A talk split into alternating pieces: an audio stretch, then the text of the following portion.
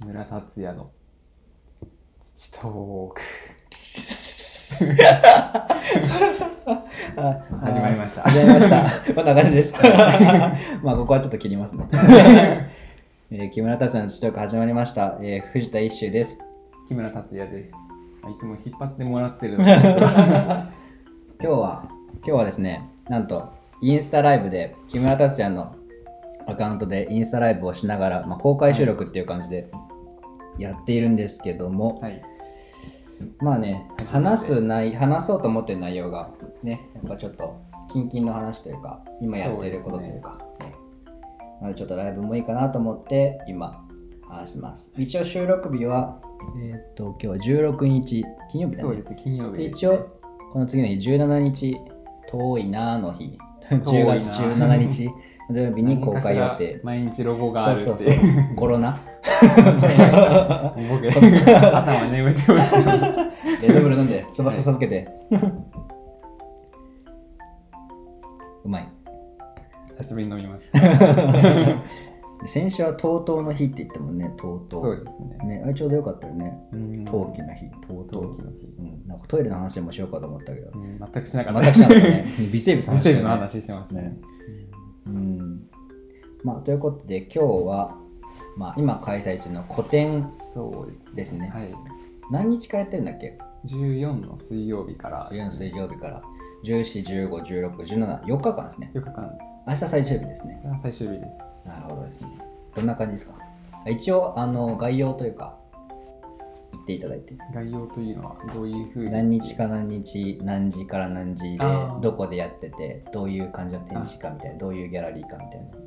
えっと10月の14日から17日の4日間で時間は12時から18時でやってまして明日は特別にギャラリーさんにお願いして11時から開けてもらうことになったので、うんうんうん11時から18時の間ですねで。名古屋のうん。国際センターっていう駅から徒歩3分徒歩近い3番出口からまあ徒歩1分ぐらいの場所にあるハーセさんっていううん。ギャラリーさんで今個展をさせていただいてます。ありがたいですね。はい。ハーセさんですね。HASE 調べると出てきますので調べてみてください。お近くの方はぜひ行ってみてください。よろしくお願いします。一応展示としましては、うん。一応限度をうん。瓶に詰めてましてそれに番号を振ってそれを並べてでその一個一個の土がどういうとこでまあ掘れたのかとか、うん。どういう性質なのかとかうん。そういうのをまうん。あ手書きで書いてあって、まあ、キムタズのあれよね、その土に対するこだわりとか、まあ、その制作に対するスタンスみたいなのを結構全面的に出したような。うん感じだよね。そうですね、うん。でその作品も一つ一つキャプションをうん書かせてもらって、うん。手書きでね。はい 土ナンバーっていううん番号が振ってあってそこの番号とその土が全部リンクするようになってるので、うん。うか。そうですね。そういう番号なんだ。あそうですね。今更。そういう番号だと思ってた。普通になんか普通に品番だと思った。あ違う。品番はうん。また別で書いかてあるんですけど土ナンバーって左下に書いてあってそこに番号が。土ナンバーいいね。土ナンバーっていう小さい文字なんで、うん。ちょっと僕も字がちょっと下手くそで でもあの手書きの感じじがやっぱそのインスタでも見せてるような素朴な感じというか。手書きをちょっとやりたかったのでそうあれはいいと思うんですよね。そのあの普段集めてる土がボトル、これぐらいの小瓶に入って何本ぐらい ?30 本ぐらいあるあれ？まあ、36本36本バーって並んでて、まあね、標本みたいになってるね。はいちょっとない土もあるんですけど、うんうんうんうん大体はそこに今揃っててそういい見せ方だと思います。ね。で、その空間自体は、えっと、もともと、えっと、鍼灸医、針の治療やってたような、あのところを、まあ、ハイアパートというか、そのリノベーションして、ちょっとこう、コンクリそうですね。結構見せてる感じの。なんていうんだっけあれ、えっとまあ、左官屋さんみたいなのさなんかし、うん。仕事みたいになってる状態がでこうリノベーションされててこうライトアップの感じがこっとりした感じで、うん。んいい空間だ作よね、品にいい光がうん。当たってる感じで、らしいらしい、はい。で明日は特別に？そうですね。何をするんですか？か、朝限度を掘ってきてうん、その土でライブ制作をしいいま、ですすね。ろくろ、ろくろを持ってそこに回すんでしょ？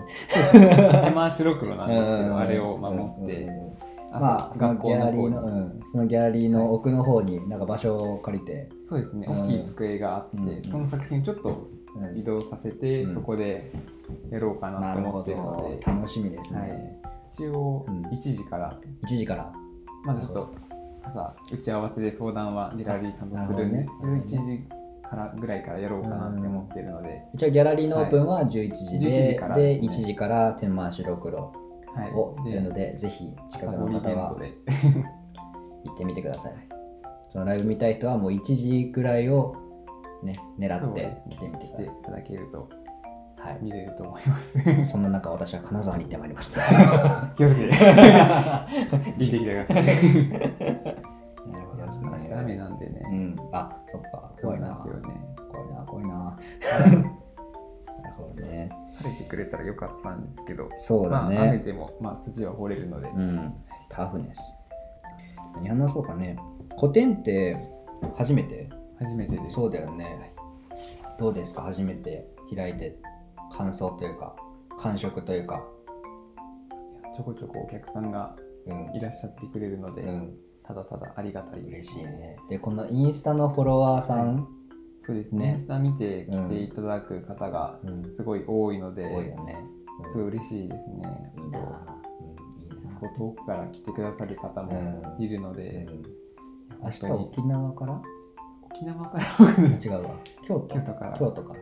今日も京都からうん。来てくださった方がいて、すごい嬉しかったですね。ねそういう人と人なやっぱりこうね。あのオンラインでつながれる時代にはなったけども、やっぱりこうオフラインで。うんん。ねうん。あれな貴重だよね。そのコロナのあれもあったからさこの会えるっていうのが結構ね。だいぶこう付加価値上がったのかなと思うよね、本当にそうですね。うん。やっぱりオンラインの良さもまあいろんな人とつながれるのもあるんですけど、うん。うん。やっぱり生でそこで顔を合わせて話すっていうのもチャットとかもいやいいですね。テレビ電話じゃ分からないその空気感ってあるもんね、うそうですね。そのまあ、セレンディピティみたいなこと言うけど偶然性、あの会話していくと、やっうん、ぱその出る偶然性みたいなのってやっぱ直接会った時に一番発揮されるから、ね。ねやっぱそういうのは、うん、作家としても、作家って割とこう文字で表すような結構構第六感的なところで結構いろいろ考えるから、そういうオンラインではちょっと伝わらないことも。ね。ううんんそういう中でもなんかやっぱいいなとそうです思うね。ね。うん、やっぱり人っていいなって思いますいね。ね人好きやわ。いいですね。そんな感じですね。これで、はい今日3日目。なるほどね。感触としてというか、そのね、まあ、なんだろう、一番その伝えたかったことみたいなのはどんな古典で？そうですね。やっぱりなんか多分普通の人が身に身の回りにある陶器とかっうんてやっぱり、まあ、ちゃんと使える、まあ、うん。当たり前に水が染みないものが、ん。まあ、出てきたりとか、うん。今ひびが入ったらもちろんそんなものはうん。お店には並ばないので、うん。なんでなんか意外とそういう土じゃない土でも焼き物があったりとか、あとそもそもこの焼き物はどういう土でできているのかっていう、うん。あこんな色からこれになるんだってすごい言ってくれる方とかいたりとか、いややっぱりそこが一番土と土から陶器になる、うん。土から油絵になる、うん。土からあ土でこういうこともできるんじゃないとか、また別の建築の今日方が来られた時にいろいろまたこういうのどうなのとか、うん。えその人どういう建築やってる方とかいうか、建築の名刺はいただいたんですけど、何系というかなんだろうね。でもまあその中のデザインっていう感じでしたね。なんかあ内装？土壁とかにしたらとか言ってくださったので、えー。いいね。うん俺漆喰材作ったよね。左官材。左官材一時うん作ってたよね。ちょもう一遍やろうか。やろうかそうですね。そう。なんでそういう土の可能性というか、うん焼き物もあるんだけど、うん。さらにまあ焼き物じゃなくても、うん。生の土でもいろいろできるんじゃないかとか、そうだね。土ってこんなに色あるんだっていうのをやっぱり生で聞けたりとか、うん。感じてもらえたっていう実感はフィードバックありま。すね。そうですうんね。普段インスタでこう流してるようなやつを見うん。やっぱ見見聞きしてる、うん。もうすでに君たちのことはそれでだいぶ知ってる上でリアルで見てすね。で意見してるからうん。だいぶ質が高い。そうですね。嬉しかったですね。嬉しいね。うん。ああ俺も嬉しいわそれは、やっぱりそのいろんな方がうん。来てくれたその建築の方とかあと全然今日は紙すきをやられてる方と紙かこれ。はい。来ていただいて、なんでやっぱりそういういろんな人のうん。見方で土を見ていくので、ね。それこそ土壁だったりとか、うん。紙すきになんか土を混ぜてる技法というかそういうのもあったりとか、うん。そういうこともいろいろ聞けたのでなんか自分も本当にいろいろこういうもっとできるんだなっていうことを気づかせてもらったので、いそうなんだ。や本当にそれこそさその土の紙もそうだけど多分こはい。の木村のフォロワーにもいると思うけど、あのベンガラー染め？うん。土の土で染め物をやられてるあ方とーそうですね。Facebook でつながらせてもらって、うん、ベンガラ染めとかも面白そうだよねあれね。いろいろ多分あの奄美大島にも土染めってあって、しかもメキシコの方にもあの部族の人たちが主な収入源にしてるのが泥染め、すっごい精巧な文様を泥で描くんだけどああいうのもあるから。精巧な模様っていいですね。そう。なんかうん。アイヌのさ着物みたいなさ、うん。ああいうこうこういうこういうえこれ手書きなの？みたいな。文字文字なんか文様あもうなんかもうココンピューターでほ作ったみたいなやつを泥染めでやるのが確かメキシいですね。うん、メキシコ。多分シャーマンシャーマンとかもいるようなそういうぐらいの部族、うん、薬草とか使うけど、あうん。あるんだけど何族だったかな？えっとねクットゥ？トゥ？まあいいや。ーいや。いや。調べてきます。な感じですね。面白いですね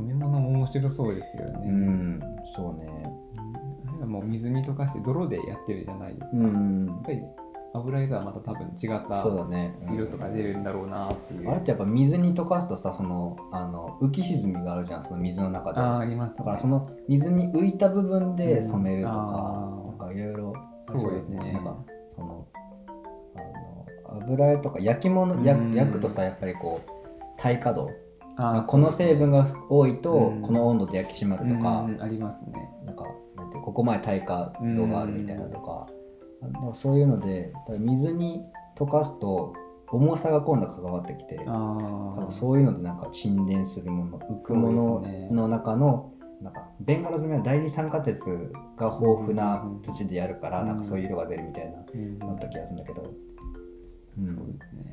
面白いな。なんかそれでこう、なんかこう扱っていくものによって何土の何をうん。抽出するのかっていうのがそうですね。変わってくるの面う白いね。ん。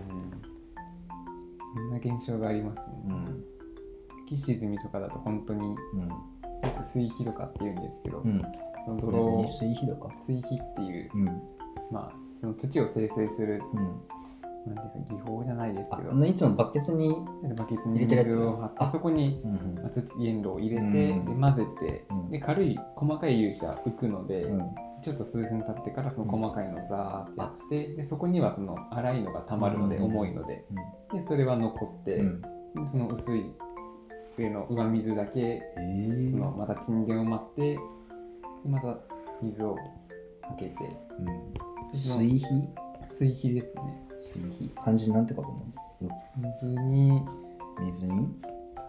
こ難うしいなんかちょっと漢字書くね難しい。えー、水肥たまにもうカタカナで書くときある。あそうなんだ。水水肥肥水肥水だ水水肥へえちょっとあれあれ。荒すぎる土はたまにそういうこともやったり、へえあれそういう技法なんだなんか技法っていうかまあそういう作業をやって、うん。粒子を分けるっていう。そうなんだ。あれがね完全にそのか固まらないようになんか置いてんのかと思ったら水に浸してそれもあるよね。それもそうですね、うん。あそうなんだ、うん。分けてるんだ。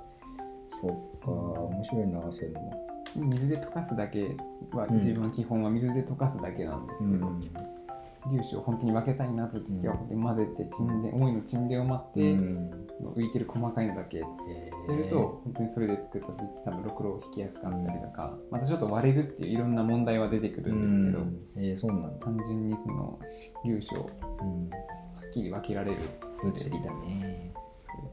そうですね。それで水肥で逆に上だけ使ってうん。泥っぽいのとかやったりねするのかな、基本それですね。あそうなんだ。でこっちはまあ使わなかったりまあ、あそれだけで使ったりとかもあるんですけど、自分は分けた時はまあこっちはこっちで、うんうんうん確かにそうすればなんか吸ったりとかしなくていい。そうですね。なんか俺その土壁作ってる時に、うん。あのやっぱもう取れる時ってさボコボコして結構粒子がでかいって塊出てくるじゃん。あれをすねすり鉢でうん。こうやってあやってー。粉にしてほんでいろいろ混ぜてうんやってたんだけどそうですね。確かにそれやればそうか。でも水肥も何回も何回もすると本当に細かいのが取れるんですけど、うん。でもすり鉢でもバーってやる方法もあるので、えー、なんかあれでやりたいあの石臼みたいなとこやってみたいいいですねあれでやってる人あんま見たことない。なんか負けそう。うん石と石だからさ。あー。結局どっちも削れてそう何を入れるかによりそうですね、土とかならいけそうなんでちょっと固めの石とか入れちゃうとちょっとそうね、石臼の方もなんかね。摩擦でいっちゃいそうですけどね、まあ、金属じゃそもそもダメだしね。そうですね。石の方が強いじゃん。ねはい、ね。金属びっくりするようになる石ってね。うん。俺もさあの常滑焼きの風鈴作ったんだけどあれに穴あの初期モデル穴が開いててうんあの紐通してるんだけど、あの穴を開ける石を切削用のやつを使っても、うん。やっぱり3本開けたらダメになるもんね刃が。いくら硬い金属でもそうです金属はしかも焼き物だからさ、うん。もう焼き締まっててもうすでに硬いじゃん。そうですね。常滑焼きって割と低い温度で焼き締まるけどまあ硬いじゃん。金その鉄が含まれてるし、うん。あれはびっくりしたね、引き締まってると結構うん、難しいですよね、穴開けて、うん。であれ一つのうん。あの風鈴に3本使うじゃん。そう。ですね1個作ったら刃がダメになってこう刃をガー削ってで3本開けてガーガーって削ってそう。で多分それを4回繰り返してもダメなの、ああもうダメなんそう。これ1000円。結構売っとくでしょ。おかしいんだよこれ2500円で売ってるはずなんだよ。こあれ？ってなりますね。れあれ利益。差し引きいくつやねんみたいな感じになってる硬いんですよ。ねそう硬い硬い。びっくりするよねあれは。でさっきのその、はい。個展にいろんなジャンルの人が来てくれてるって言ったじゃん、はい。そのこの土とこの土トークを聞いてくれてる人もね。そうですね。いましたし、ね今日から聞きますって言ってくれうた方もん。ぜひ聞いてください。ね はい。いやありがたいな。インスタでは言えない言えないことはないですけど、うん。やっぱりうんこういう話じゃないとスーって出てこない言葉とかもあるのであのーまあ、一応ラジオは僕から一応提案したんですけどその、はい。もうキムタツの、まあ、キムタツって呼んでるんですけどその投稿で写真写真とあの言葉で伝わる伝わる分にはもう伝わってると、フォロワーさんもたくさんいるし、あもうこれはこの木村のなんか純粋さというかその土に対する愛情みたいなのがすごい伝わってるなと思って。じゃあもっとなんかまだ伝えれてない部分って何かなと思って、うん。まあ、この肉声で伝えて、ね、もっとこそう。うね、本当は、うん、まあ、目の前にして話でいろいろ言えたら、そうね。作品とか土とか見てやったら、うん。本当にもうベラベラベラベラ喋ると思うんですけど、もう土話させたらもう止まらんもんね。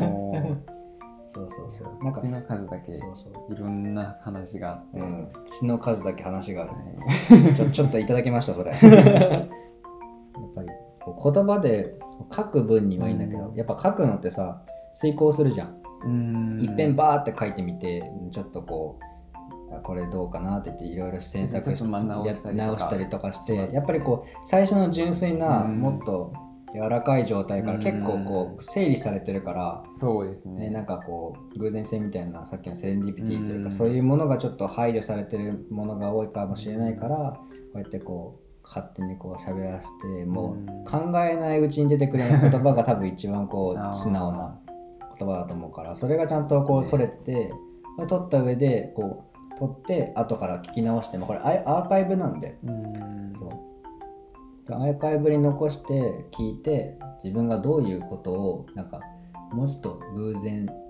フラットな状態に見てうん。何を考えてるのかなってのをこうメタ認知っていうんだけどああ言ってましたね なんか自分が思ってること頭の中でぐるぐるしてることをいっぺん声に出してみてうん。耳で聞いてやっと認知するっていう。ね。そう第三者目線的認知っていうのを、まあ、メタ認知っていうんだけど、うん。そういうのが起こると、なんかもっとその父のこだわりとか自分は何,、うん。何に魅力を持ってるのかみたいなのがうん。もっと進化していく深くなってくると思うから、うそういう狙いで一応やっててそこをまあ僕が回したらなみたいな、ん。そうもっと引き出す引き出す引き出せみたいな。でもそのおかげで、うん。本当にこの土トークを始めてから、うん。自分もなんか見せたいこととか、うん。だんだんやっぱり絞れてきたというか、うん。自分って、うん。あこれ土でもここが好きなんだとか、うん今焼き物もずっとやってるんですけど、うんちょっと油絵もやってみて、まあ、うん土トークもしてみて、うん。なんか土が好きなのかなとか、うん。なんかいろいろうん。発見があったりとか、うん。なんか今まですごいバーっといろいろあったのがちょっとなんかいい感じにまあまとまったりとか、うん。まだ知らないこともまだたくさんまああるんですけどまだまだ広がれるんだなっていう。よかったそう。うんだもう第6回だから約1ヶ月半。うん。初めて1ヶ月半だねそうなんですね。ねなんだかんじゃでね週1だからね。そうですね。わあそんな経つんだ。へ一回お休みが挟んで。そうだね。ね。えでもそんな経つんですうんね。ね。いやなんか始めた時は全然なんか尽きないだろうって言って始めたんですけど、うん。まあ尽きないですよね。ねまあ好きだよね。だって俺ら普通に車でさ喋った時もさ2時間ぐらい平気で喋るもんね。すごいですよね。大体6割、うん。7割ぐらい俺が喋っとるけどな。なんか俺の1個の話が長いんだよな。これなるほど なるほどなるほど。これがこうでこれがこうでこれってこういうこと言うんだけどこういうこともあってこういうこともあるんだけど まあ、まあ、君たちのこうなんか考え方的にこの辺はこうつながってるかなと思うんだけどまあこっちもこういうだってみたいなことをずーっと永遠と言うから。いやでもそれが楽しいんです本よね。当これなんかうん。やっぱ疲れる人もいるからさ。いや疲れないなんかそういううん。疲れないようなでもこうその一個の話の中にいろいろぶち込めたらいいなみたいな話し方今研究中なんだけど自分だからそういうものから僕はいろんなものをインスピレーション受けてるので、うんありがたいっす。うん。俺も常滑行ったんですけど、うん。車で一緒に乗せてもらった時も、録音しよっか。で3時間ぐらい撮りましたあ、撮った撮った撮った。結局あれ何の話撮ったっけ？なんか土焼き物、大体焼き物の話から飛びましたね。昆虫の話したよ昆ね。虫しました、こん大体昆虫と人間と宗教と言語の話とか、う んなんか思想の話とか、アイヌの話もああいうの話しました。でまた話が広がって、うん。でもそれってうん。あそこの土だよ使ってるよねとか、うん。そういうのでまた戻ってでそこからまたまた行ってあそうそうそうそう。そう また行って。急なジャンクションね。急なジャンクションそうそうそうそう。あう、ん。そっち回るんだみたいな。あ、ぐるぐる行くんだみたいな感じで。あー。あーまた本線合流した。わみたいな気をつけてねみたいなあわかっ。ウインカー出してねみたいな。こんな感じだね。そんな感じですね、うん。あらでも多分そうやってなんか話がうん。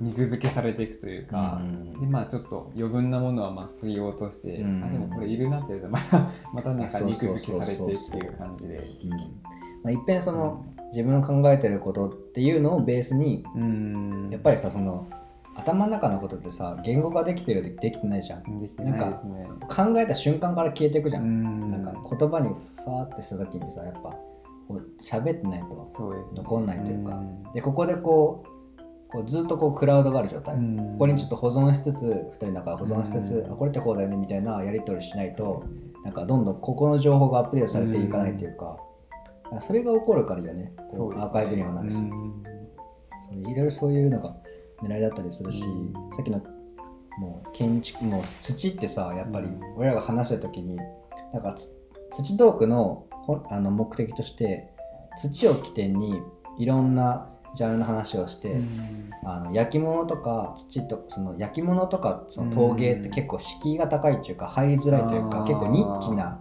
まああのイメージというか、ん。あのおひげがぶわー長いおじいちゃんが山の中にこもって、うん。こうやってこうやってやってるね。こうやってやってるなんか俺はもうやっぱりデザイン科の視点からなんかそんなイメージでやっぱりうんあの権限の中でもあの当時選考のとこ若干こまあ入りづらいというかね。ちょっと離れたとこうろにそう。なんかちょっとねなんか敷居が高い感じがする。確かにフラッと寄るところではない感じは全然来てほしいので、うん。まだ選考も全然来てほしい。ですし、うん。むしろ見てほしいってういう、ん。結構なんかヨガの友達とかうん。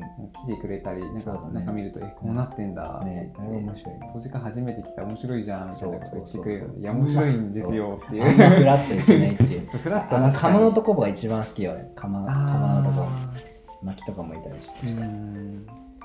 っていうまあそのうん垣根そのっていうのかな。敷居をこう下げて例えうんば宗教の話とかうん。言語の話とか医療の話とか昆虫の話とか持ってけたらそこのジャンルの人があ俺がやってることって土に意外と関係あるなみたいなところでコミュニティコミュニティを作りたいなと思ってうん。一応一応土トークのファンクラブみたいなのを Facebook であの作ってるんですけど、まあ、それでもまあちょこちょここうあの興味を持ってくださる方がいて、うん。ちょっと増えつつあるよね。今15人ぐらいかでも。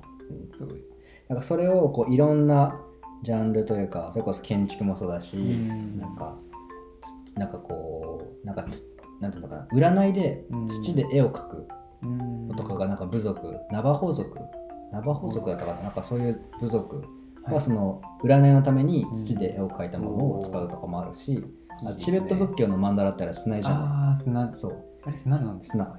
あれ砂。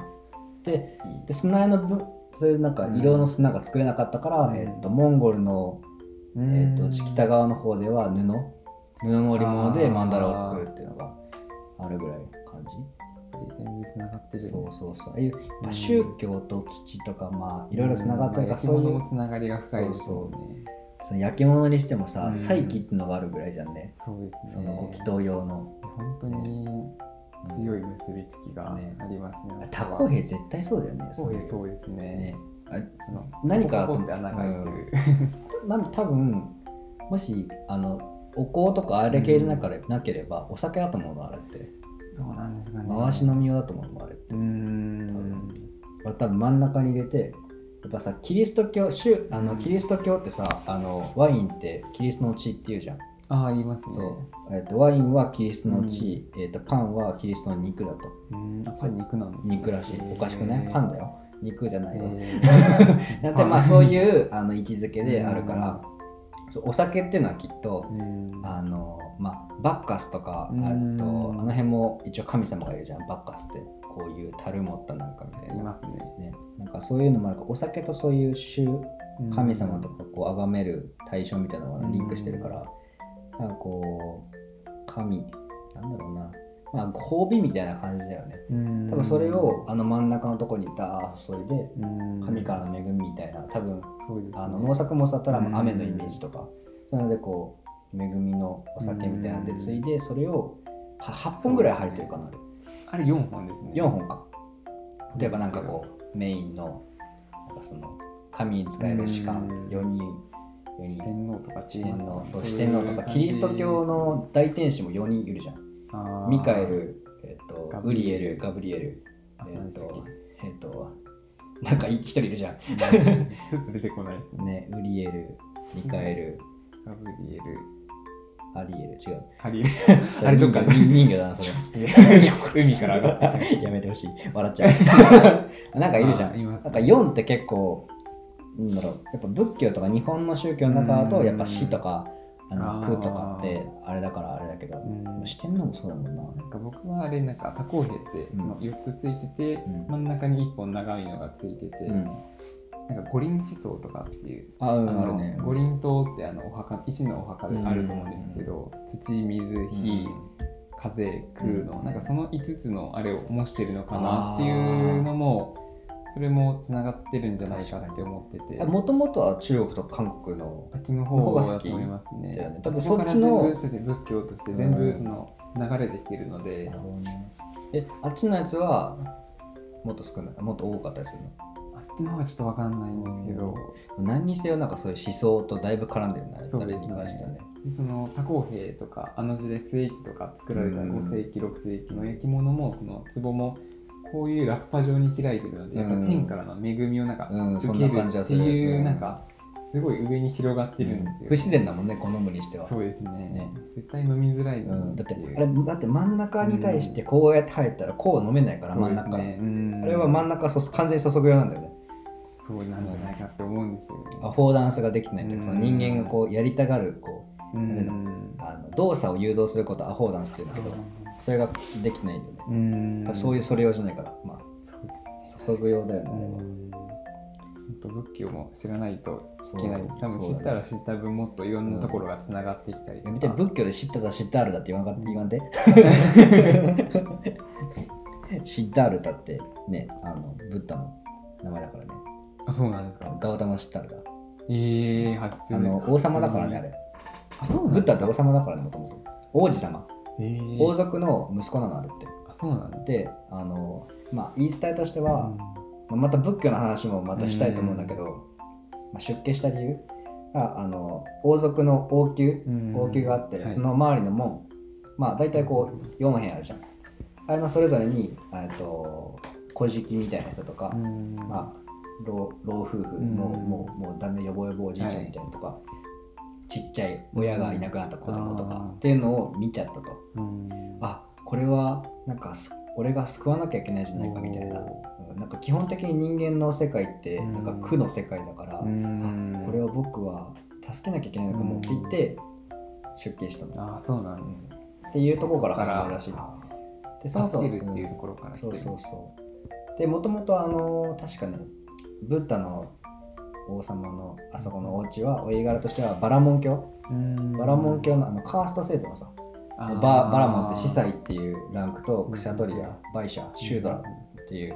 ありますね。なんか習いましたそうそうそう。そういう階級制、うん。でっていうのの多分トップのうん。もともとバラモン、うん。バラモンの人なの人って確か。えーそうなんですね。そう。でそもそもそのブッディズムっていうのがバラモンからのバラモンからの、えー離脱。うん。バラモンの批判っていうところから入ってるから。あそう、まあ、その身分制。だからそのあの、まあ、どんどん少女仏教、うん大乗仏教で分かれていくんだけど、祈れば必ず救われるみたいな、うんまあ、そういう風になっていくし、そう。まあ、またおいおい。今ちょっと勉強中なんで。勉強。中なんで。仏教と土の関わりについて、ね、話せたらいいと思うんですけど、いやありがたいな。あ ありがとうございます。りがとうございます。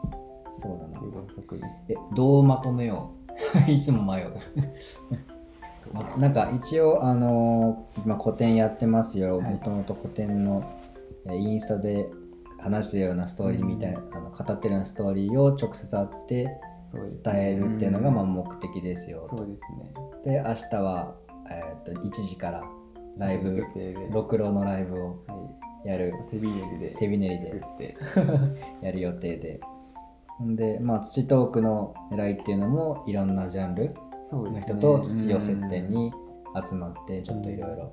いろんな話をするから、うんなんか自分のうん。なんか分野のことにちょっと引っかかってくれたら。そうそれが狙いですね、うん、でやっぱつながってるっていうのが、あれですね。伝わってほしいですね、多分いつかする土と仏教の話にしても、もしかしたらお坊さんとうん、ねつながるかもしれないし。いろいろ教えても一応月末にあのねお坊さんのお知り合いのところには行くんで、それちょっと話してみようかと思うんだけど。教えてね。で一応あの月末何日から？25から。25の夜からか。6ですかね。26か。26272829とあの車で西日本にバーッと行って僕ら2人でで木村のインスタで、まあ多分見てくださってる方もいるかもしれないですけどあのインスタのフォロワーさんであの作品をな木村に頼んだ人とか、まあ、会いたい人はい。にもうバーッと会いに行く感じでそうですね。もう僕寝ずに頑張りますんで。寝てください。ちゃんともう向こうについてチーンとかやめてください。えーっとですね。で、まあ、そのそれぞれの人に会って、で、まあ、一応承諾が取れれば、あの、こんな感じでライブ配信をぜひできたらそうできたらとなとは思うのでますね、また、はあの、ミーティング、ミーティングじゃないけど、いはい。します。はい。僕とは全然違う。業種というかの方にお会いするので。一応まあとえ土掘りの陶芸やってるのと、はい。一応デザインと農業の人と、まあ、また、まあいろいろ。なまたまたいろ全然違う、なんで。より専門的な話が出てそこからまたさらにいろんな風にっていうのがしたいです展開ね。そう。もっと専門性を高めたいですね。が。そうです。ねやっぱりこう俺もさ結構ね、うん。えっと、メディアジャンキーっていうかその情報を浅く広くが好きなうん。タイプだから、なそういうのでなんかいろんな人と接点持つ持てるんだけど、うん。やっぱ専門性ってところではちょっと劣るので、そこはまたまあ、そこをちょっと話を引き出して他の方から。そう。でうまくここをこう、まあ、まとめれればなと思うんですけど、お願いします。そんな感じでそういう予定です月末は。いや楽しみです。はい、またまたあのおいおいご報告しますんで、お知らせもしますんで、はい。その時はよろしくお願いしまよろす。しくお願いします。こんな感じですね。はい。こんな感じですね。いやいやいや。ありがとうございます。まあ、あれですね。土トーク始めて、第6回目。6回2目ヶ月半、2ヶ月か。なるほどね。まあっていうとこまでの話。まあ思考がだいぶこう順順化してきたというかうん。ピュアになってきたというかまとまり始めたというか。そうですね。ん。だいぶ始めた頃よりは。そうだね。確かに。あなんか進む方向見えてきたな感じするよね。そうですね。うん。広げたりはするんですけど、うんそれがやりたくてねうん基本的なミキみたいなのやっぱちょっと見据えうん見据えたかったというかやっぱあの時若干迷ってたじゃん作品のあれも。そうですね。なんか多方兵とかいろいろうん。昔のやつを模倣して作ってみるんだけどなんかうんなんか違うなみたいなの思ってたよね。そう。なんかできないかなと思って。まあ、基本作りたいものは作るんですけど、うん。うんまあ、それはぶれずに、まあ、そこから生まれるものが、まあ、うんだんだんまとまっていって、うん。でもまあさらに新しい表現とかも、そうちゃんとちゃんと、うん。やっぱ作れるものに作れれば。うんやっぱ作れるものに対してちゃんと話せるとそうですね。またその作品の見栄えとか見せ方が変わってくるからね。そうですね。それもうん勉強かな。そうですね。勉強ですうん。これもやっぱ遠く回しのちょっとスキルが欲しいですね。十分あるあるのかな？僕が磨かないとね。て。もうちょっとこの辺で喋るでしょこの辺で。ね。この辺で途中から意識してるんですけど、前半忘れてた。わかる。しまったなっていう。古典のところでも若干ねここで喋るもんね。そうですね。あれはやっぱ癖がついちゃったよね。俺もな昔ここで喋ったもん。ここで話せっていう。そうそうこここう声をここに飛ばす。こうこうやってこう。やっぱこう舌が落ちちゃってるとここで喋っちゃうからもっとこう舌を上げて。そう舌上げてこの辺喋る感じ、はい。も声声を置きにくい感じ？わかんない。わかんない。でもただ聞きや聞きやすいじゃん。そうですよね。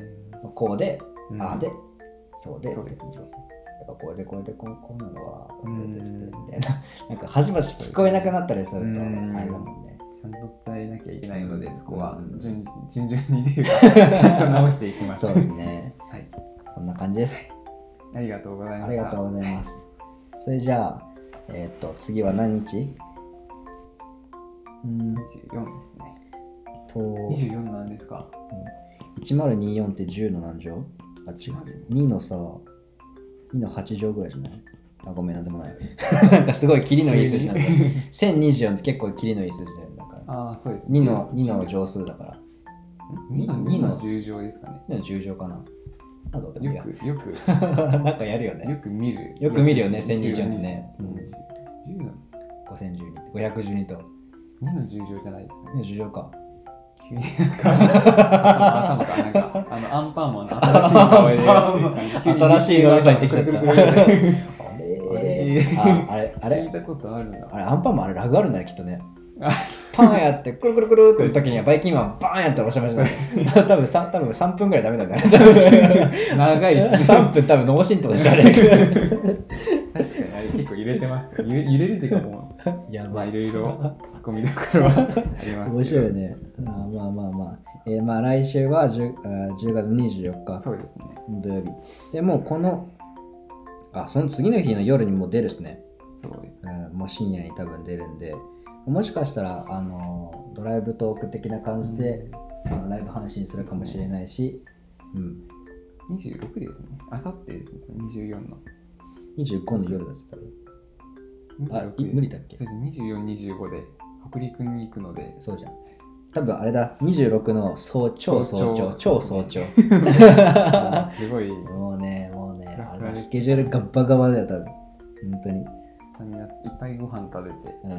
そうねスタミナつけときます。そうねセンターセンターじゃないや。銭湯入って。センター入って。またセンター試験受けなきゃ センターってなってまあ銭湯入って、美味しいご飯食べて食べて。4日ででもとんぼ返りしとかなかなそうですね。なかなか大変だけど。まあね。会いたい人に会えるということで。楽しみですね。楽しみですね、い、やーまあこんな感じです、こんな感じで収録してます。普段もこんな感じで 喋ってます。まあ結構元のやつが42分も喋ってるんで。まあ結構切ると思うんですけど、いまあご清聴ありがとうございました。ありがとうございました。またまた来週。おやすみ。なさい。おやすみなさい